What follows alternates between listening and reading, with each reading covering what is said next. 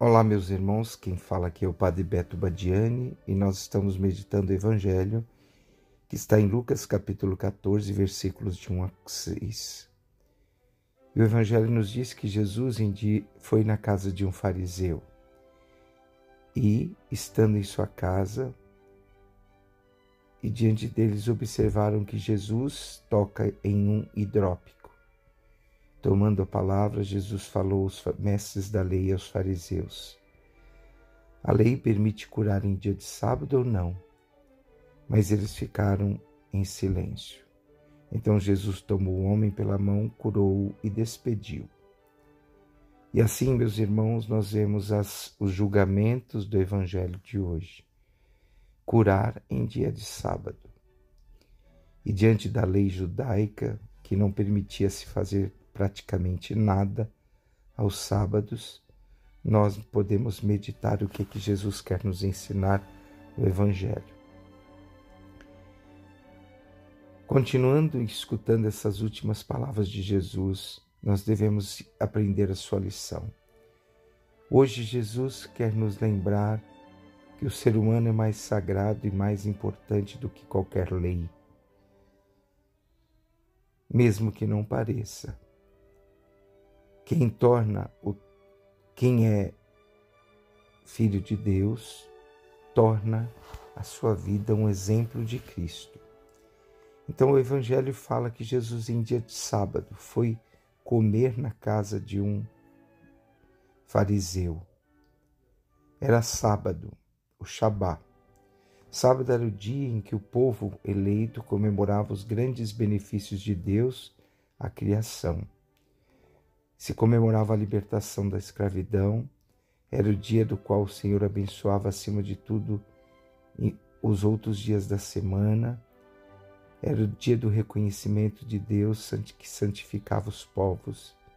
No sábado, os judeus costumavam comer festivamente.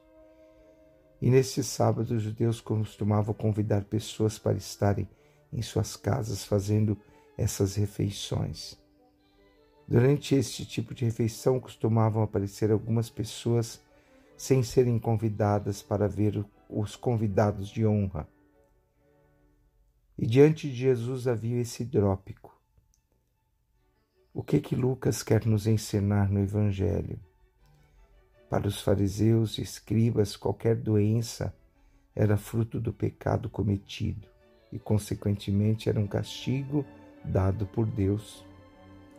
E a causa da hidropsia, segundo eles, era a luxúria. Em vez de se concentrar na refeição, os fariseus e os escribas ficaram olhando para Jesus e o hidrópico para observar o que Jesus iria fazer.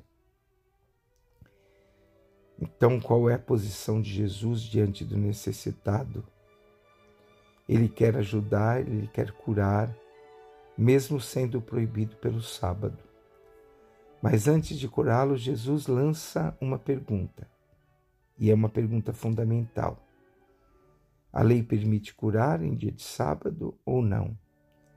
Se alguém de vós, de vós tem um filho, um boi, um animal que cai num poço, não tira logo mesmo que em dia de sábado?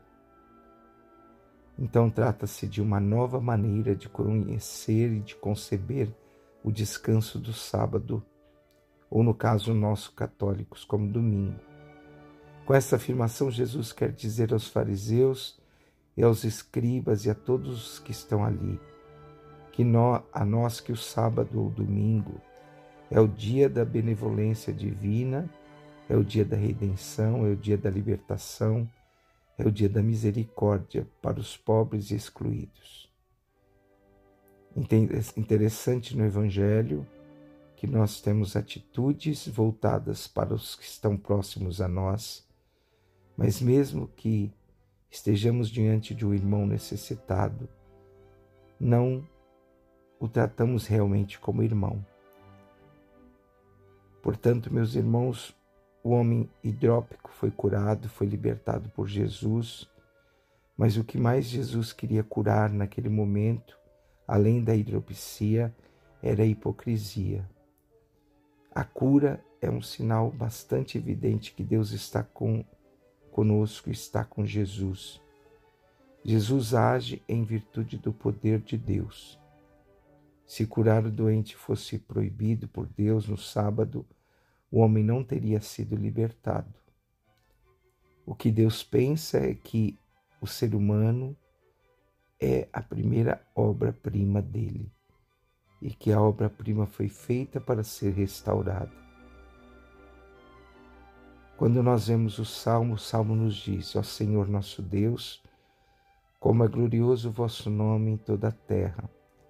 Vossa majestade se estende triunfante por cima de todos os céus. Quando contemplamos o firmamento, obra de vossos dedos, a lua e as estrelas que fixastes. Que é, os, que, o, que é o homem, digo-me então, para pensardes nele, que, que são os filhos de Adão, para que vos ocupeis com eles. Então, meus irmãos, Jesus põe o ser humano acima de qualquer lei. E Deus põe o ser humano acima de qualquer lei. Que hoje nós curemos a nossa hipocrisia e nos voltemos para Deus e para os nossos irmãos.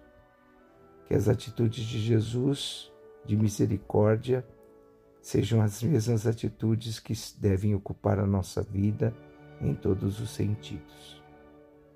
Abençoe-vos o Deus Todo-Poderoso, o Pai, o Filho e o Espírito Santo. Amém.